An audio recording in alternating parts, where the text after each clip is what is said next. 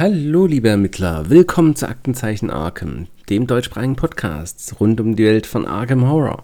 Ich bin euer Ermittlungsleiter Chris und heute schauen wir uns endlich eine meiner Lieblingskampagnen an, nämlich den Pfad nach Carcosa. Die, ja, würde ich sagen, nimmt den zweiten Platz in meiner persönlichen Kampagnen-Hitliste äh, ein. Und ja, obwohl es die zweite Kampagne ist, die für Arkham Horror das Kartenspiel erschienen ist, also es gibt sie schon recht lange, und vielleicht bin ich auch etwas voreingenommen, das kann schon gut sein. Der Pfad nach Carcosa war unsere erste große Kampagne, nachdem wir das Grundspiel durchgespielt hatten. Und dementsprechend begeistert waren wir halt von dem Ganzen auch. Das Vermächtnis von Dunwich hatten wir damals übersprungen. Ja, weil das Szenario vom Pfad nach Carcosa fanden wir irgendwie witziger.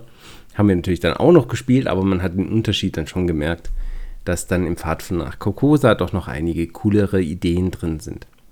Ja, aber auch beim letzten Playthrough durch die Kampagne hat sie immer noch viel Spaß gemacht, womit sie sich redlich einen der obersten Plätze auf meiner persönlichen Kampagnenrangliste verdient hat. So, bevor es aber richtig losgeht, noch ein kurzer Blick in den Arkham Advertiser. Da gibt es im Rahmen der Woche des Horrors 2023 natürlich jetzt auch viel Material zu Arkham Horror im Kartenspiel. Ihr könnt euch das alles ganz in Ruhe auf der Seite von Fantasy Flight Games anschauen was die da alles veröffentlicht haben. Unter anderem gibt es beispielsweise die Designer Dares, ja, das ist zusätzliche Herausforderung für euer Arkham Horror Spiel. Oder es ist jetzt noch eine zweite parallele Ermittlerin rausgekommen, nämlich Zoe Zamaras.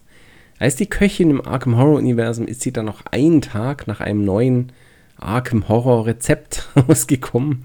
Falls also Hunger auf Horror habt, da gibt es jetzt neues Futter zu machen, direkt aus Velmas Diner. Ähm, zurück zu Zoe. Sie spielt jetzt mit Segensmarkern. Ähm, ihre eigentlich sehr gute Fähigkeit, Ressourcen zu bekommen, wenn sie einen Gegner in einen Kampf verwickelt, wurde ersetzt durch das Hinzufügen von Segensmarkern zum Chaosbeutel, wenn man einem Gegner Schaden zufügt. Ja, das passt natürlich hervorragend zusammen zu der kommenden äh, Kampagne Das Fest von Hemlock Whale, die ja die Mechanik der Segens- und Fluchmarker wieder zurückbringt. Von daher, falls ihr Interesse an einer parallelen Ermittlerin habt und der Zoe, könnt ihr euch diese ab sofort bei Fantasy Flight Games oder eben bei Asmodee Deutschland runterladen. Ja, außerdem wurde noch äh, angekündigt, was es für Spoiler geben wird für die kommende Kampagne, das Fest von Hemlock Vale. Ja, auf der Seite von FFG oder Asmodee Deutschland gibt es da eine Übersicht, welcher Content Creator euch wann eine Karte aus der neuen Kampagne vorstellen wird. Die Mythos Busters haben da, glaube ich, den Anfang gemacht und einen neuen Ermittler tatsächlich auch vorgestellt.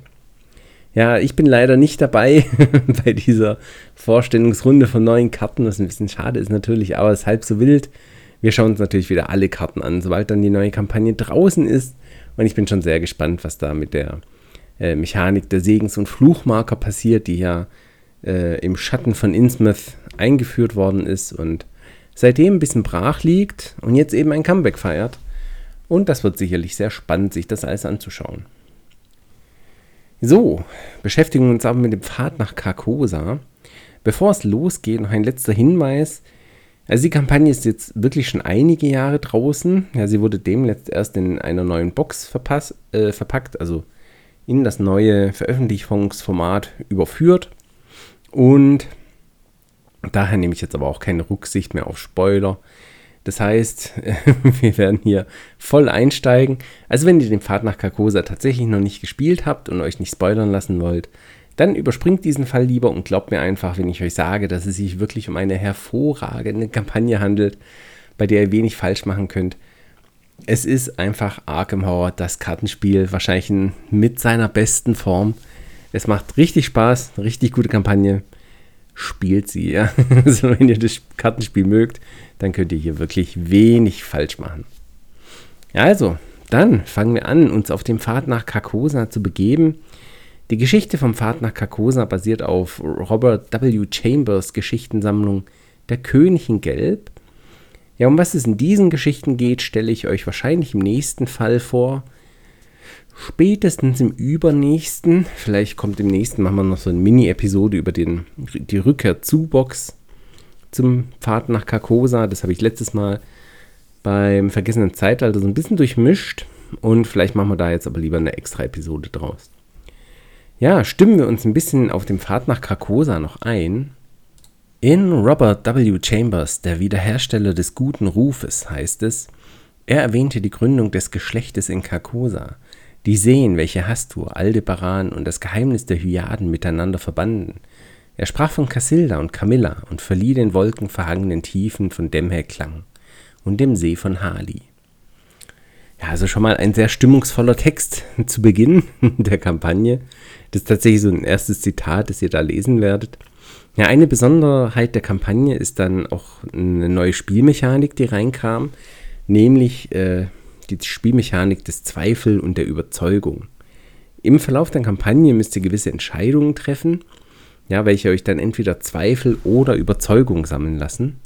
Und zu gewissen Punkten in der Kampagne hat es dann einen Einfluss auf den weiteren Verlauf, ob ihr eben mehr Zweifel habt oder mehr Überzeugung. Ja, die Mechanik ist natürlich dann beim ersten Spiel, am, also im ersten Durchspiel am interessantesten. Beim zweiten Mal bleibt es dann auch noch spannend, wenn man sich vielleicht die andere Seite mal anschaut. Also wenn man davor Zweifel gesammelt hat, dann sammelt man diesmal vielleicht eine Überzeugung. Aber irgendwann weiß man natürlich dann auch, welche Auswirkungen es hat, ob ihr jetzt viel Zweifel oder Überzeugung habt. Ja, also der Wiederspielwert in diesem Sinne ist dann nicht unendlich, aber das muss ja meiner Meinung nach auch nicht sein. Also bis man alle Varianten gesehen hat, hat man bereits mehrere Dutzend Spielstunden Spaß gehabt. Ich finde, das ist ein fairer Deal. Ja, also das ist durchaus in Ordnung. Und thematisch finde ich diese Spielmechanik einfach absolut genial. Verliert man langsam den Verstand oder ist man doch überzeugt davon, dass hier mystische Kräfte ihr Unwesen treiben? bildet man sich das alles nur ein oder ist es real? Das passt einfach so hervorragend zu der Kampagne. Das ist wirklich gut gemacht. Und äh, ja, fängt einfach die Atmosphäre super gut ein. Ja, es gibt dann noch ein paar äh, andere neue Mechaniken, die in dieser Kampagne eingeführt worden sind, die mittlerweile, würde ich sagen, zum Standard von Arkham Horror im Kartenspiel gehören. Das sind unter anderem die Spielmechaniken der verborgenen Karten und der Handlungskarten. Also verborgene Karten sind eben Karten, die man auf seine Hand nimmt und quasi nicht mit seinen Mitspielern diskutieren kann.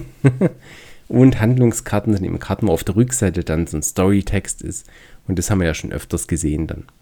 Ja, also wie gesagt, ich habe das Gefühl, dass diese beiden Mechaniken mittlerweile etabliert sind. Ja, sodass wir da jetzt nicht groß drüber reden müssen, wie das funktioniert. Dennoch ein interessanter Fakt, dass wir ja, diese beiden doch so grundlegende Mechaniken erst jetzt in der Kampagne der Pfad nach Carcosa dann bekommen haben. So, wir schauen uns jetzt dann noch äh, die einzelnen Szenarien der Kampagne der Pfad nach Carcosa an. Ähm, und die werde ich so ein bisschen bewerten. Wobei, bewerten ist jetzt vielleicht zu viel gesagt. Ich versuche das halt so ein bisschen, aber das soll jetzt keine ja, universell gültige Bewertung dann sein, sondern das ist einfach mein Eindruck, den ich da versuche wiederzugeben. Ähm, ich habe da mir Folgendes ausgedacht, das habe ich auch schon die letzten Male so gemacht, wo wir uns Kampagnen angeschaut haben, von daher ist es nichts Neues. Es gibt den Punkt Atmosphäre. Das heißt, wie atmosphärisch fühlt sich das Szenario an? Ist die Geschichte gut erzählt? Macht das Ganze Sinn? Helfen die Spielmechaniken dabei, eine gute Atmosphäre zu erzeugen? Gibt es spannende, einzigartige Orte und Gegner? Ja, oder ist es alles ein bisschen generisch? Ja, also ist es Tunnel 1 und Tunnel 2 und Tunnel 3? Oder hat es eben Flair? Ja. Ähm, dann schaue ich mir noch die Spielmechanik an. Also gibt es in dem Szenario interessante oder neue Spielmechaniken? Ist es eher so nach 0815-Schema aufgebaut? Oder na, ist es einfach ein gut gemachtes Szenario ist. Mein, muss ja nicht immer nur neue Mechanik sein. Ja, vielleicht sind es auch alte Mechaniken einfach gut gemacht. Ja? Das ist dann auch okay. Klar. Und als letztes schauen wir uns dann die Schwierigkeit an. Ja, ist das Szenario ein Spaziergang oder ein harter Knochen? Wie knackig ist das Ganze? Und am Ende des Szenarios gibt es dann noch eine Gesamtwertung, die aber nicht der Summe der Einzelwertungen entsprechen muss. Also die Gesamtwertung ist so ein bisschen, wie viel Spaß hat das Ganze gemacht, wie gut hat mir das Szenario gefallen.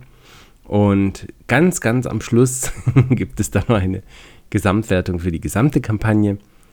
Auch hier wieder, das muss jetzt kein Durchschnitt der Einzelwertungen dann sein, da auch hier andere Aspekte reinspielen, wie wie gut sind die Szenarien storytechnisch miteinander verbunden, macht die Kampagne als Ganzes Sinn Oder ist es hm, nur eine lose Aneinanderreihung von Szenarien? Also kurz gesagt, ähm, wie hat die Kampagne insgesamt Spaß gemacht und so viel sei schon mal verraten. Also mit dem Pfad nach Carcosa haben wir hier ein absolutes Juwel vor uns. Also ich finde da wenig zu meckern, wenn ich ehrlich bin. Mein Geschmack trifft es ziemlich gut. Ja, schauen wir uns nun die acht Szenarien an, welche in der Kampagne enthalten sind. Beginnen tun wir natürlich mit Szenario Nummer 1, Ruf vor den Vorhang. Ja, wir sind äh, auf die Aufführung, die einzige Aufführung von der Königin Gelb gegangen.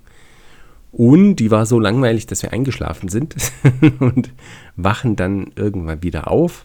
Doch irgendetwas stimmt nicht. Der Saal ist so gut wie leer und die einzigen anderen Zuschauer im Saal sind Leichen.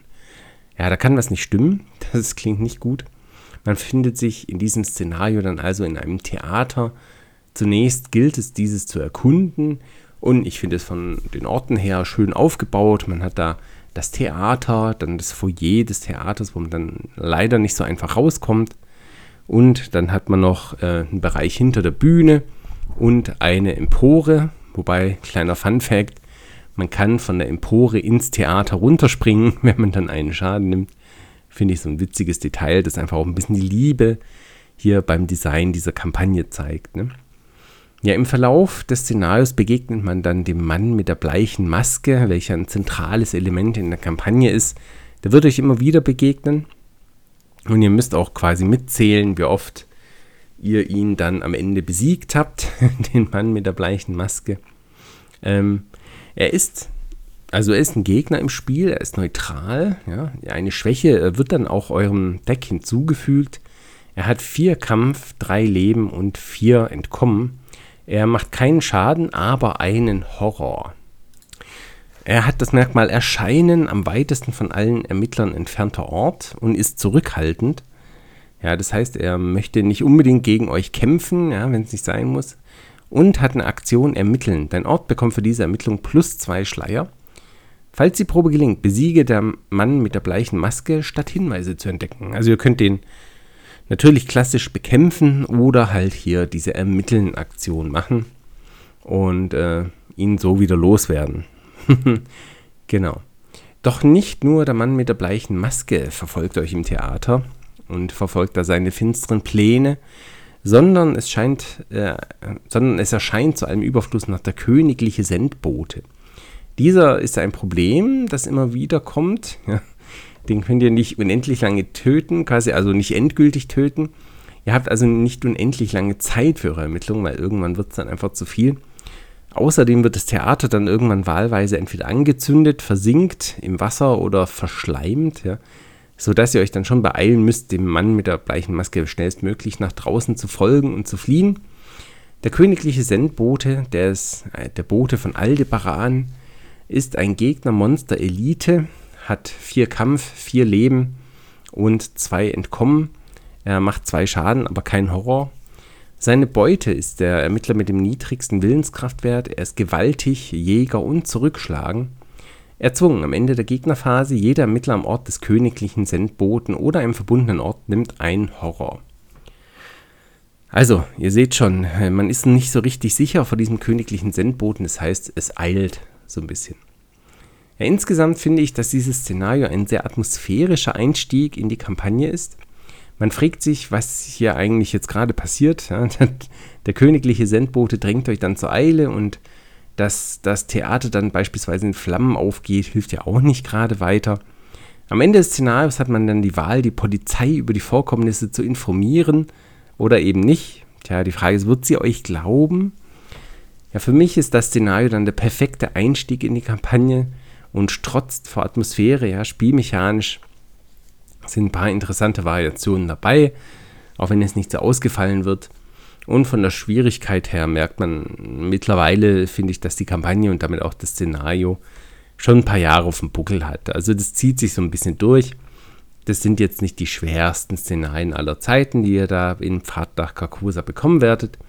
Gut ausgestattete Ermittler sollten keine allzu großen Probleme bekommen. Und damit eignet sich die Kampagne eigentlich auch gut für Einsteiger, die vielleicht mit den vorgefertigten Ermittlerdecks spielen oder sich ein Deck aus einem noch beschränkten Kartenpool zusammengebaut haben. Muss ja nicht so jeder so wahnsinnig sein wie äh, ich und sich quasi jede einzelne Erweiterung kaufen, sodass man eben alle Karten zur Verfügung hat. Vielleicht gibt es ja auch noch Leute, die äh, erst anfangen mit Arkham Horror im Kartenspiel. Ja. Ähm, atmosphärisch würde ich sagen, hat das Ganze für mich eine 9 von 10 Punkten verdient. Es hat sehr schöne Orte, das Theater ist stimmig aufgebaut. Der Mann mit der bleichen Maske wird eingeführt und passt hervorragend zur Kampagne und ist so ein bisschen mysteriös. Das Abfackeln des Theaters ist auch dann stimmig umgesetzt. Und ja, auch der königliche Sendbote bleibt irgendwie in Erinnerung. Ich finde das alles sehr schön gemacht. Spielmechanisch 7 von 10. Also es gibt ein paar nette Ideen, aber allzu ausgefallen wird es jetzt auch nicht, wenn man ehrlich ist. Und von der Schwierigkeit her würde ich dem Ganzen auch was Moderates, also 7 von 10 Punkten geben. Ähm, das Szenario sollte euch nicht vor allzu große Probleme stellen und bleibt eigentlich immer fair. Tja, insgesamt würde ich dem Ganzen jetzt 8 von 10 Punkten geben, tatsächlich. Ich finde es ein sehr gelungener Einstieg in die Kampagne. Wirklich schön gemacht. Ich finde wenig zu meckern, wenn ich ehrlich bin. Es ist jetzt nicht das krasseste Szenario, das man äh, erleben wird und erleben kann in Arkham Horror im Kartenspiel. Deswegen nur 8 von 10 Punkten, aber es ist ein sehr gelungener Einstieg in die Kampagne. Kann man nicht meckern, man wird viel Spaß haben. Der letzte König ist dann das nächste Szenario. Auf der Suche nach Antworten, was da passiert ist, ja, begebt ihr euch auf ein Fest zu Ehren der einmaligen Aufführung von der Königin Gelb. Auf dem Fest sind diverse Gäste, welche ihr befragen könnt und hofft, dann so etwas herauszufinden über die Vorkommnisse hier. Und das macht einen Heidenspaß. Also das ist eines meiner liebsten Szenarios in der Kampagne und wahrscheinlich auch überhaupt in Arkham Horror, das Kartenspiel. Man begibt sich auf eine Party, versucht zu ermitteln, indem man mit den Partygästen spricht bzw. verhandelt und ja, habt ihr verhandelt, dann dürft ihr euch einen entsprechenden Story, also erfolgreich verhandelt natürlich, dürft ihr euch einen entsprechenden Storytext durchlesen und äh, kriegt so einfach noch mehr Story und Atmosphäre mit. Und wie in Arkham üblich nimmt das alles dann einen unverhofften Verlauf und naja, unverhofft ist dann gleichzusetzen mit es wird ziemlich wahnsinnig. also ich finde es super cool, wie das dann alles eskaliert. Im Wesentlichen schleicht man sich hier durch das äh, Haus der Gastgeberin. Das besteht aus einem Speisesaal, einem Ballsaal, einem Wohnzimmer, einer Galerie, natürlich noch einer Eingangshalle und einem Innenhof und versucht dort eben mit den Partygästen zu reden. Ja, es macht euch dann auch noch eine andere, ein anderer Gast das Leben schwer, Diane Devine, ja. Devine, Devine, wer weiß, äh, indem ihr verhindert, dass ihr Hinweise, also die Kontrolle über Hinweise übernehmen könnt an dem Ort, wo sie ist. Und das müsst ihr tun, um bei den Partygästen eben Fortschritte zu erzielen. Das heißt, ähm, ja, ihr dürft den Storytext von den Partygästen lesen, sobald ihr die Kontrolle über die Hinweise auf einem Gast übernommen habt. Und sie verhindert es einfach über ihre Eigenschaft hier. Äh, sie ist zurückhaltend, ja. Äh, und Ermittler an Diane Devines Ort können keine Hinweise entdecken und können nicht die Kontrolle über Hinweise übernehmen. Erzwungen zu Beginn der Gegnerphase, finde die unbeteiligte Vorteilskarte mit den wenigsten Hinweisen darauf. Verschiebe Diane Divine, falls möglich, an den Ort dieser Vorteilskarte. Ja. Ähm, das ist ein Problem, diese Mechanik. da kommen wir nachher nochmal zu. Ähm, außerdem werden die Partygäste nach und nach verrückt. Also die Party eskaliert immer mehr und dann werden die Partygäste auch zu Gegnern. Ihr habt also nicht unendlich viel Zeit, um bei den Partygästen quasi Hinweise zu ermitteln.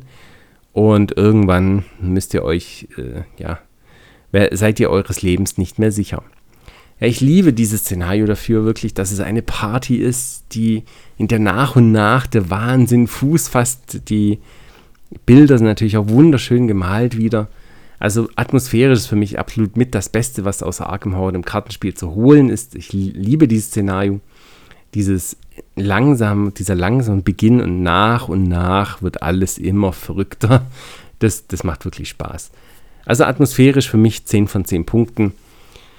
Eine dem Wahnsinn verfallende Party, das ist einfach genial. Und am Ende die Entscheidung dann, ob man den Laden abfackelt mit allen Partygästen drin oder nicht. Ähm, Tja, da ist halt die Frage, zweifelt ihr daran, dass ihr wirklich das erlebt habt, was ihr erlebt, oder seid ihr überzeugt davon? Man weiß es nicht. Das ist eure Entscheidung. Er ist absolut verrückt und äh, daher der Wahnsinn.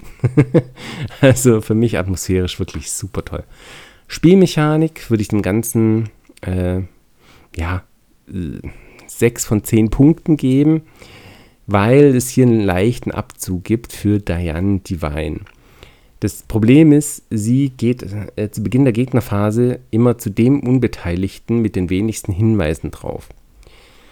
Was ein Problem sein kann, wenn ein Partygast dann null Hinweise auf sich hat. Das heißt, sie fährt sich dann quasi bei ihm fest und, ähm, naja, im Wesentlichen blockiert sie dann euren ersten Unbeteiligten, den ihr hier fertig ermittelt habt. Was ein bisschen doof ist. Ja.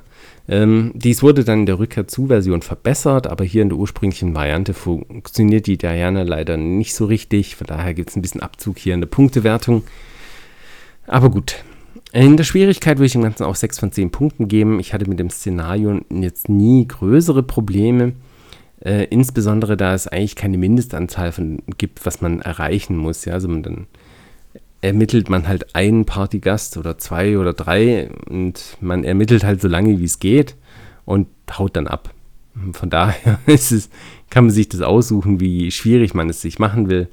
Und von daher hält sich der Schwierigkeitsgrad jetzt, finde ich, in Grenzen. Insgesamt würde ich jetzt diesem Szenario tatsächlich 10 von 10 Punkten geben. Für mich geht es nicht viel besser. Das ist in meinen Augen eines der Highlights der Kampagne und überhaupt von Arkham Horror, dem Kartenspiel mir macht es riesig Spaß, am Anfang erstmal ja, mit den Partygästen zu reden, sich umzugucken, was passiert denn auf dieser Party und nach und nach wird es einfach immer wahnsinniger. Das habe ich jetzt ein paar Mal schon gesagt, aber das ist das, was ich so richtig cool finde an Arkham Horror. Und für mich geht es hier jetzt nicht viel besser. Also mir macht es mega Spaß. Ähm, kann natürlich bei anderen Leuten anders sein, aber ich finde dieses Szenario richtig cool. Ja, das nächste Szenario dann ist ähm, dann wieder ein kleiner Dämpfer, ja, Widerhall aus der Vergangenheit. Nach einem hervorragenden Szenario kommt jetzt wahrscheinlich ein etwas schwächeres Szenario, beziehungsweise in meinen Augen das schwächste Szenario der Kampagne. Ihr durchsucht nun die Gesellschaft der Geschichte nach Hinweisen zu früheren Aufführungen von der Königin Gelb. Dabei entspinnt sich dann ein Wettrennen zwischen den Ermittlern und Kultisten, die ebenfalls an Informationen kommen wollen beziehungsweise euch daran hindern wollen, Informationen zu kriegen. In diesem Szenario wird dann in der Mythosphase kein Verderben auf die Agenda gelegt. Stattdessen sammeln die Kultisten Hinweise ein, die ihr dann nicht mehr einsammeln könnt und die dann auf ihre Verderbensseite gedreht werden. Ihr müsst also schnellstmöglich um, ja, euch um auftauchende Kultisten kümmern, damit die nicht die Oberhand gewinnen. Aber wenn ihr das macht, dann ist das hier auch kein Problem. Ja, die Gesellschaft für Geschichte ist in mehreren Stockwerken aufgebaut. Also es gibt ein Erdgeschoss, ein Obergeschoss und ein zweites Obergeschoss. Und ihr müsst da quasi einen geheimen Raum suchen. Ja, also schreitet ihr die Szene voran, kommt Mr. Peabody als Verbündeter zu euch, der euch bei der Suche nach der versteckten Bibliothek unterstützt. Und äh, wenn die Agenda voranschreitet, dann kommt ihr es mit dem besessenen Eidsprecher zu tun. Dieser bietet euch dann sogar eine weitere Möglichkeit an, das Szenario zu gewinnen. Also ihr könnt auch einfach den besessenen Eidsprecher besiegen, dann rückt hier das Szenario auch voran. Das habe ich tatsächlich noch nicht gemacht. Vielleicht wäre das auch mal eine witzige Idee. Aber im Wesentlichen muss man in diesem Szenario schnellstmöglich Kultisten klopfen. Und wenn man das schafft, dann äh, ist das Szenario auch kein Problem und dann kann man das auch gewinnen. Oder wenn man es eben nicht schafft, dann wird man von den Kultisten so langsam überrannt und naja, hat dann halt verloren. Aber im Wesentlichen ist es so ein bisschen ein Kultistenklopf-Szenario. Und da muss man einfach schnell genug sein und dann ist das schon okay. Ja, atmosphärisch gebe ich dem Ganzen 7 von 10 Punkten. Es passt schon alles zusammen. Also es ist eine Gesellschaft für Geschichte. Aber es fühlt, dieses Szenario fühlt sich tatsächlich eher wie ein Spielfeld an als andere Szenarien. Ich weiß nicht warum, vielleicht wegen dem Aufbau mit den Stockwerken und dass jedes Stockwerk eigentlich gleich ist und eine gleiche Anzahl Türen hat, sozusagen, fühlt sich mehr entworfen an als andere Szenarien, aber ja, weiß auch nicht. Spielmechanisch 7 von 10 Punkten. Die Idee mit diesem Wettlauf ist schon ganz cool, aber ja, ja, in der Umsetzung halt doch irgendwie monoton, weil eigentlich heißt es immer nur, dass man schnellstmöglich die Kultisten umhauen muss und dann, äh, ja, es das sozusagen. Schwierigkeit würde ich dem Ganzen 6 von 10 geben. Auch hier würde ich dem Szenario keinen allzu heftigen Schwierigkeitsgrad bescheinigen. Wie der Rest der Kampagne einigermaßen mo moderat und ja, schon machbar. Also wenn ihr einen potenten Kämpfer dabei habt, dann ist das kein Problem. Insgesamt würde ich dem Ganzen 6 von 10 Punkten geben. Äh, durchaus okay, das Szenario, aber jetzt in meinen Augen nicht so gelungen wie die anderen Szenarien dieser Kampagne. Von daher, ja, das schwächste Szenario mit 6 von 10 Punkten. Das nächste Szenario, der unaussprechliche Eid dagegen, das ist wieder ein Knaller. Wir legen also wieder los mit einem der besten Szenarien. Falls ihr den YouTube-Kanal Playing Board Games kennt, ja, dann kennt ihr bestimmt schon die vielen Lobpreisungen, die dieses Szenario von Justin.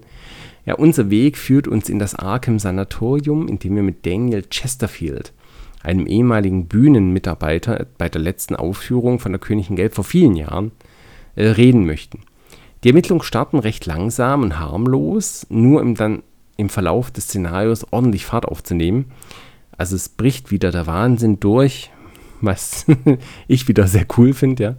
Ähm, genau, im, also im Wesentlichen müsst ihr dann im weiteren Verlauf ne, des, des, Szenarios eure Flucht aus dem San Sanatorium inszenieren oder ihr bleibt für immer gefangen. Und das kann dann tatsächlich das Ende des, äh, der Kampagne für einen eurer Ermittler heißen. Es steht also wirklich einiges auf, auf dem Spiel. Euer Ermittler kann hier besiegt werden.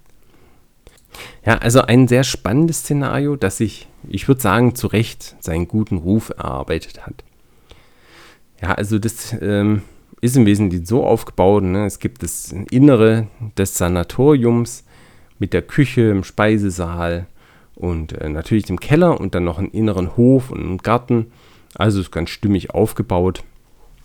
Und ähm, naja, je tiefer ihr dann hier in das Szenario einsteigt, desto, also auch ortsmäßig, desto schwieriger wird am Ende eure Flucht. Ja, atmosphärisch muss ich sagen, würde ich dem Ganzen 9 von 10 Punkten geben. Die Eskalationsspirale des Wahnsinns im Sanatorium kommt sehr gut rüber. Und je tiefer ihr euch dann reintraut, desto schwerer wird die Flucht. Ihr müsst, um fliehen zu können, an gewissen Orten gewisse Aufgaben bestehen, ja, quasi Ablenkungsmanöver starten, um dann eben fliehen zu können.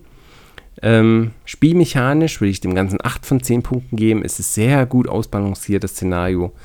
Das Herausfinden eines Fluchtwegs macht viel Spaß und natürlich einen Fluchtweg zu finden macht sehr viel Spaß. und ähm, ja, also die Mischung macht es hier einfach. Also es ist wirklich gut aufgebautes Szenario und auch diese Eskalationsspirale ist wirklich schön umgesetzt und es macht dann auch richtig Spaß. Schwierigkeitsgrad würde ich den ganzen tatsächlich jetzt 8 von 10 Punkten geben. Also es ist doch eines der schwereren Szenarien der Kampagne. Und vor allem steht einiges auf dem Spiel. Also ihr könnt hier besiegt werden. Es kann hier zu Ende sein. Das heißt, man kommt durchaus in Schwitzen. Also im Sanatorium verbleiben möchte man natürlich nicht. Ja. Insgesamt gebe ich dem Ganzen 9 von 10 Punkten. Es ist ein weiteres Highlight in der Kampagne Der Pfad nach Carcosa. Ganz klar für viele das beste Szenario. Tatsächlich auch eins der besten Szenarien überhaupt äh, im Arkham Horror, im Kartenspiel. Also sehr gut gelungen. Ich bin begeistert, falls man das noch nicht rausgehört hat. Also auch wieder ein sehr cooles Szenario. Kommen wir zu einem Phantom der Wahrheit. Wir verlassen jetzt Arkham tatsächlich und machen uns auf den Weg nach Paris, um mit dem Regisseur von Der König von Gelb zu sprechen. In diesem Szenario wirkt es sich nun tatsächlich stark aus, ob ihr bisher mehr Zweifel oder Überzeugung gesammelt habt. Je nachdem werdet ihr zum Jäger oder zum Gejagten. Ihr ermittelt in Paris an vielen Orten, welche einem auch bekannt vorkommen werden, falls ihr schon mal in Paris wart. Ja, ich sehe hier zum Beispiel den Montmartre, oder den Friedhof Pierre Lachaise oder beispielsweise Notre Dame, den Jardin de Luxembourg. Also hier hat es einiges, oder Montparnasse, ähm, hier hat es einiges, was Wiedererkennungswert hat und ist auch wirklich wieder sehr schön gemacht auch, also von den Bildern her. Ähm, ja, ihr trefft dann im Lauf der Ermittlungen hier auch äh, einen Organisten in Paris, welche euch wahlweise jagt und ihr müsst die Nacht überleben oder ihr müsst eben die, den Organisten fangen. Ähm, das Ganze basiert auf einer Kurzgeschichte von Robert W. Chambers wieder. Ähm, also wenn ihr die Kurzgeschichte kennt, dann hat das Ganze hier natürlich auch einen Bonus, würde ich sagen, was die Atmosphäre angeht. Ja, der, der Organist, gehen wir noch ganz kurz auf den ein, das ist ein Gegner, der entweder in Geheimnisse gehüllt ist, das heißt, das ist der, den ihr jagen müsst, der ist zurückhaltend und kann keinen Schaden nehmen. Äh, erzwungen am Ende der Gegnerphase. Falls der Organist nicht in einen Kampf verwickelt ist, bewege ihn einen Ort vom nächstgelegenen Ermittler weg. Falls möglich an einen Ort ohne Ermittler. Falls er in einen Kampf verwickelt ist, löse ihn stattdessen aus dem Kampf. Das heißt, er versucht euch ständig zu entkommen. Ja? Und äh, dann gibt es noch hier, der Organist, ohne Hoffnung biete ich ihm die Stirn. Das ist ein Jäger, der auch wieder keinen Schaden nehmen kann. Nachdem der Organist durch das Schlüsselwort Jäger bewegt worden ist und falls er nicht in einen Kampf verwickelt ist, handle sein Schlüsselwort Jäger erneut ab. Der Organist kann in dieser Phase nicht angreifen, nur einmal pro Runde. Das heißt, der jagt euch tatsächlich unerbittlich. Und je nachdem, ähm, ob er euch eben findet, äh, ja, schreitet eben das Szenario äh, voran in, einem Negati in einer negativen Art und Weise. Also, atmosphärisch 9 von 10, Arkham in Paris, das fühlt sich wirklich gut an. Ähm, wünscht man sich da nicht auch einmal Arkham Horror in Berlin der 20er Jahre? Wie cool wäre das? Also da warte ich auch noch drauf. Ähm, spielmechanisch 8 von 10, das in einem Szenario so gut funktioniert, beides zu haben, Jäger zu sein oder Gejagter, das ist schon eine Leistung. Und auch das Spiel mit dem Verderben in diesem Szenario gut gelungen. Also, also gut gemacht. Ja. Ähm, in einer Variante wollt ihr eben Verderben vermeiden und in der anderen Variante müsst ihr mit dem Verderben tatsächlich arbeiten und da so ein bisschen eine Balance finden, dass die, das Szenario voranschreitet, ihr aber nicht verliert. Also es ist wirklich gut ausbalanciert. Von daher spielmechanisch auch eine gute, gute Sache. Schwierigkeit 6 von 10. Ähm, ich kann mich auch nicht daran erinnern, hier größere Probleme mit dem Szenario gehabt zu haben. Von daher auch wieder moderat, ja, wie das meiste in dieser Kampagne. Insgesamt gebe ich dem Ganzen 8 von 10 Punkten. Der Pfad nach Carcosa hält einfach seine hohe Qualität. Auch hier wieder ein sehr atmosphärisches und gutes Szenario. Und wer die dazugehörige Kurzgeschichte kennt, auf der, dem, auf der das Ganze basiert, ja, bekommt ihr nochmal ein ein wenig extra Gänsehaut. Ja, das nächste Szenario, die bleiche Maske. Da machen wir einen Ausflug in die Katakomben von Paris, in denen sich der Schlüssel zum Pfad nach Carcosa befinden soll. Für mich persönlich auch wieder ein atmosphärisches Highlight, da ähm, ich kurz nach dem Abi, lang, lang ist her, in Paris war und dann tatsächlich auch die Katakomben von Paris besucht habe. Und das ist schon ein sehr beeindruckender Ort. Man kann sich da gar nicht vorstellen, wie surreal sich die Katakomben anführen. Mit diesen unglaublichen Massen an Knochen und Schädeln, die sich da befinden. Also das ist tatsächlich nicht ausgedacht. Das ist einfach so. also es ist wirklich unglaublich. Und von daher, ja, hat für mich das Szenario schon ein Bonussternchen verdient. Rein spielmechanisch hat dieses Szenario auch einiges revolutioniert, würde ich sagen. Es hat zum ersten Mal eine Art Erkundenmechanik eingeführt, welche dann auch im vergessenen Zeitalter quasi ausgebaut wurde und ein zentrales Element wurde. Und ja, die Katakomben bauen sich erst nach und nach auf, so ein bisschen zufällig und jedes Mal anders und dadurch ist auch ein guter Widerspiegelwert eigentlich gegeben. Ja, zusätzliche Spannung gibt sich dann durch das Schreckgespenst des Todes, welches euch durch die Katakomben jagt eine Macht aus dem Jenseits. Das ist ein Gegner, Monster, Spuk und Elite. Hat drei Kampf, äh, fünfmal die Anzahl der Ermittler an Leben und einen Entkommenwert von drei.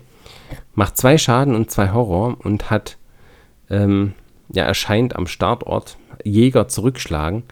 Solange das Schreckgespenst des Todes erschöpft ist, nimmt es bei jedem Angriff gegen es einen Schaden weniger. Erzwungen, nachdem dir beim Versuch, dem Schreckgespenst des Todes zu entkommen, eine Fertigkeitsprobe misslingt, es greift dich an. Also, ihr merkt schon, hier ist es ein erzwungen Effekt. Normalerweise ist das ja eigentlich alarmiert. Von daher, das wurde dann auch in eine Spielmechanik überführt später. Also, dieses Szenario hat da wirklich vieles eingeführt. Und vor allem müssen wir auch bei diesem Szenario zum ersten Mal aus einem ja, aus einem Ort, von einem Ort fliehen. Also die Katakomben stürzen quasi ein und wir müssen schnellstmöglich rauskommen, bevor wir lebendig begraben werden. Diese Mechanik sehen wir in dieser Form auch zum ersten Mal. Von daher, hier wird vieles neu eingeführt und äh, daher verdient sich hier dieses äh, Szenario bei der Spielmechanik eine 10 von 10.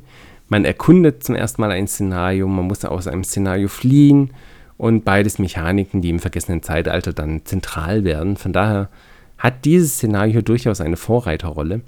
Atmosphärisch würde ich dem Ganzen 9 von 10 geben. Die Katakomben von Paris zu erforschen ist einfach eine gruselige Erfahrung und das Schreckgespenst passt auch hervorragend dazu. Also ist schon schön gemacht. Von der Schwierigkeit her tatsächlich auch 8 von 10. Das Erkunden der Katakomben ist ein bisschen zufällig und kann dadurch auch ziemlich knackig werden. Je nachdem, ja, wie blöd sich das halt aufbaut, kann das schon mal ein bisschen doof werden. Und das Schreckgespenst ist auch ganz schön nervig, wenn man ehrlich ist. Von daher, ja, Spiel Schwierigkeitsgrad 8 von 10 Punkte. Insgesamt gebe ich dem Ganzen auch wieder 8 von 10 Punkten. Spielmechanisch ein Vorreiter, atmosphärisch toll und ja, ein sehr, sehr gutes Szenario. Kommt jetzt nicht ganz ran an äh, Der letzte König oder hier das äh, Sanatorium, aber trotzdem noch ein sehr gutes Szenario. Das nächste Szenario ist dann, die schwarzen Sterne gehen auf. Die Ermittlungen führen uns nun nach Mont Saint-Michel. Dort findet ein Ritual statt, welches den Pfad nach Carcosa öffnet. Ja, anstelle einer Szene hat dieses Szenario zwei Agenten. Ihr dürft quasi Verderben auf die beiden Agenten verteilen. Und eine Agenda bringt das Übel des Königs in Gelb über die Welt. Die andere Agenda öffnet euch den Weg nach Carcosa. Ja, wählt also weise, welche Agenda ihr voranschreiten lassen wollt. Dieses Szenario bietet euch die Möglichkeit, entweder durch, die Tiefen der See oder den tobenden Sturm nach Carcosa zu gelangen. Bietet also ein wenig Abwechslung und somit einen etwas erhöhten Wiederspielwert, falls das für euch wichtig ist. Im Wesentlichen finde ich ganz cool gemacht, wie man hier Mont Saint-Michel erkundet, ja, in diesem Sturm. Ähm, finde ich eigentlich ganz atmosphärisch aufgebaut. Von daher atmosphärisch 8 von 10. Es ist wieder ein sehr schön gewählter Ort, muss ich sagen. Und das Ge Gefühl eines zunehmend schlimmer werdenden Sturms kommt eigentlich auch gut rüber. Also jede Agenda eskaliert dann so ein bisschen. Und man muss schon gucken, dass man die richtige dann auch erwischt. Von daher mm, kommt das eigentlich ganz gut rüber, dass der Sturm immer schlimmer wird. Spielmechanisch würde ich sagen, 8 von 10 Punkten, also auch eine nette Idee mit den beiden Agenten, welche man gegeneinander ausbalancieren muss. Ähm, auch nett umgesetzt, ist auch mal was Neues. Und Schwierigkeitsgrad würde ich den ganzen 9 von 10 Punkten geben. Das Szenario ist dann doch etwas happiger. Ja, vor allem, da man nicht weiß, welche Agenda einen voranbringt und welche gegen einen arbeitet. Ähm, also da sind wir schon ein paar Mal gescheitert. also hier eins der schwierigeren Szenarien dieser Kampagne. Insgesamt auch wieder 8 von 10 Punkten für mich. Ein weiteres super Szenario mit einer coolen Idee und einem sehr stimmungsvollen Ort. Also auch wieder ein, ja, auf hohem Niveau geht es hier weiter quasi. Ja, und als letztes Szenario geht es dann tatsächlich nach Carcosa, in finsteres Carcosa. Wir sind also in Carcosa angefangen, äh, angekommen, nicht angefangen, und müssen den König in Gelb dann aufhalten. Ja, dabei verlieren wir natürlich nach und nach den Verstand, wenn wir uns hier in einer fremden Welt aufhalten. Die Horror-Ermittler müssen Horror ertragen, welcher weit über ihre geistige Gesundheit hinausgehen kann. Ihr könnt also tatsächlich mehr Horror bekommen, als ihr geistige Gesundheit habt, was aber dann äh, auch negative Konsequenzen haben kann. Also ich würde da jetzt nicht äh, Horror äh, zu großzügig aufnehmen. Ja, eure Entscheidungen aus den vorhergehenden Szenarien, ob ihr jetzt mehr Zweifel habt oder Überzeugung, haben jetzt auch richtig Konsequenzen. Also je nachdem, wie viel Zweifel oder Überzeugung ihr habt, wird sich eure Begegnung mit dem König in Gelb äh, unterschiedlich oder dem Lumpenkönig oder wie auch immer genannt wird, unterschiedlich gestalten. ähm, ja, während ihr Carcosa dann auch erkundet, erlebt ihr Begegnungen an den verschiedenen Orten von Carcosa. Diese haben dann unterschiedliche Effekte, also mal mehr oder mal weniger positiv. Es spielt ja auch quasi dann wieder mit diesen Story-Karten. Ne? Also auf der Rückseite ist dann immer ein Story-Text angegeben, der euch dann irgendwas sagt, was passiert. Was ich eigentlich eine ziemlich atmosphärische Variante finde. Also, das finde ich an diesen alten Kampagnen tatsächlich gar nicht so schlecht. Also ich finde das die optimale Variante, wenn ich ehrlich bin. Also der Einführungstext ist noch recht zu dem Szenario, ist recht kurz. Und ihr erlebt dann die Geschichte auch auf den Orten, in denen ihr die Storytexte dann liest. Und das finde ich eigentlich ganz angenehm, weil man spielt ein bisschen, dann liest man wieder was, erfährt ein bisschen was, dann spielt man wieder ein bisschen, erfährt wieder ein bisschen was. Das ist eine gute Mischung. Ich finde, was jetzt in äh, den scharlachroten Schlüsseln geschehen ist oder auch am Rande der Welt, dass man erstmal stundenlang lesen muss, das ist ein bisschen übertrieben. Ich meine, es ist Geschmackssache, aber ich habe das Gefühl, es ist ein bisschen viel geworden. Und äh, da finde ich das hier tatsächlich eine sehr, sehr gute Mischung. Tatsächlich. Also, ich meine, ich schweife jetzt ab, ja.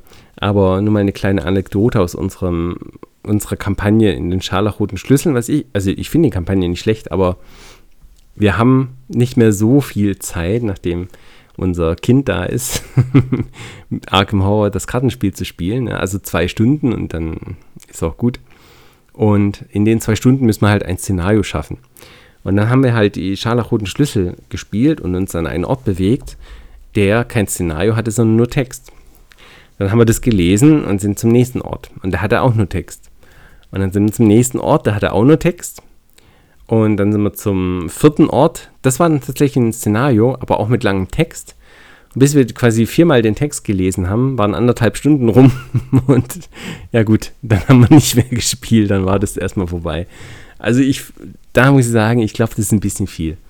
Aber ja, okay. Wir sind ja jetzt beim Pfad nach Carcosa. Im finsteren Carcosa und dort werdet ihr in dem Szenario dann auch wieder dem Mann mit der bleichen Maske begegnen und auch eine Bestie von Aldebaran. Und müsst euch erstmal mit diesen beschäftigen, bevor dann der König in Gelb erscheint und den ihr dann besiegen müsst. Ja, also Carcosa ist äh, schön aufgebaut, je nachdem, wo ihr in Mont Saint-Michel quasi den Pfad geöffnet habt, kommt ihr an unterschiedlichen Enden von Carcosa dann raus. Also entweder bei den dunklen Turmspitzen und könnt dann über die Tiefen von Demhe in den Palast des Königs gelangen. Oder ihr kommt an der Küste von Hali an und könnt dann über eine trostlose Ebene eben auch Richtung Palast des Königs gelangen. Ja, es gibt dann drei verschiedene ähm, Versionen des Endgegners, je nachdem, ob ihr mehr Zweifel oder Überzeugung habt. Ähm, und die haben eben so ein bisschen andere Fähigkeiten. Das heißt, ihr müsst ein bisschen auf andere Weise dann diese Version des Endgegners besiegen. Also hier gibt es, würde ich sagen, einiges an Wiederspielwert, da ihr unterschiedliche Versionen eben des Endbosses habt und über die gesamte Kampagne sich eben entscheidet, welche Version ihr dann am Ende bekommt. Ja, atmosphärisch würde ich sagen 9 von 10 Punkten. Wir befinden uns in Carcosa und bekämpfen einen großen alten also ich finde es klasse, ich finde es atmosphärisch super, auch mit den Storytexten auf der Rückseite. Mir gefällt es sehr gut. Also atmosphärischen Gewinn. Spielmechanisch würde ich dem Ganzen jetzt 7 von 10 Punkten geben. Spielmechanisch außergewöhnlich oder wegweisend ist es jetzt nicht, aber durchaus spaßig aufgebaut, also ist alles gut. Ein spaßiges Szenario.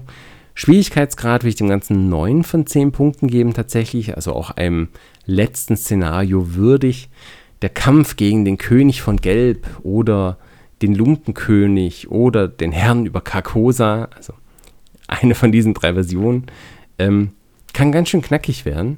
Man muss gut auf seine geistige Gesundheit aufpassen, wenn man zu viel Horror sich in, auf sich nimmt, dann kann das schon ganz schön schwer werden. Also es ist kein Selbstläufer, dieses Szenario. Man muss da schon ein bisschen gucken, dass man da gut durchkommt.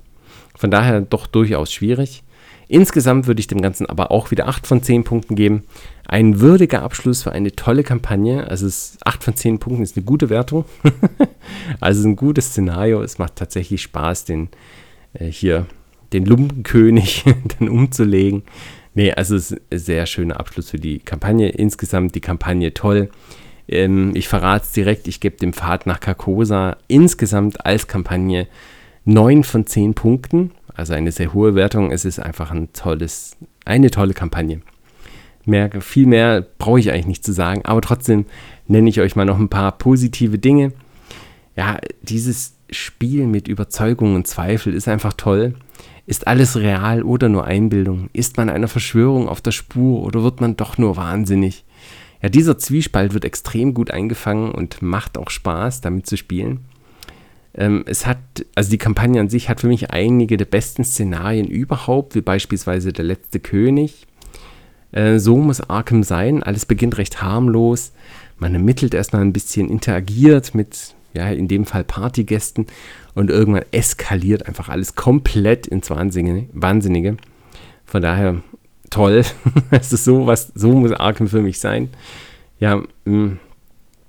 man, was, was ich bis jetzt noch nicht erwähnt habe, aber was ich jetzt machen werde, ich habe bisher den Endgegner immer, oder den großen Alten, um den es ging, immer den König in Gelb genannt oder den Lumpenkönig. Er heißt natürlich Hastur, ja.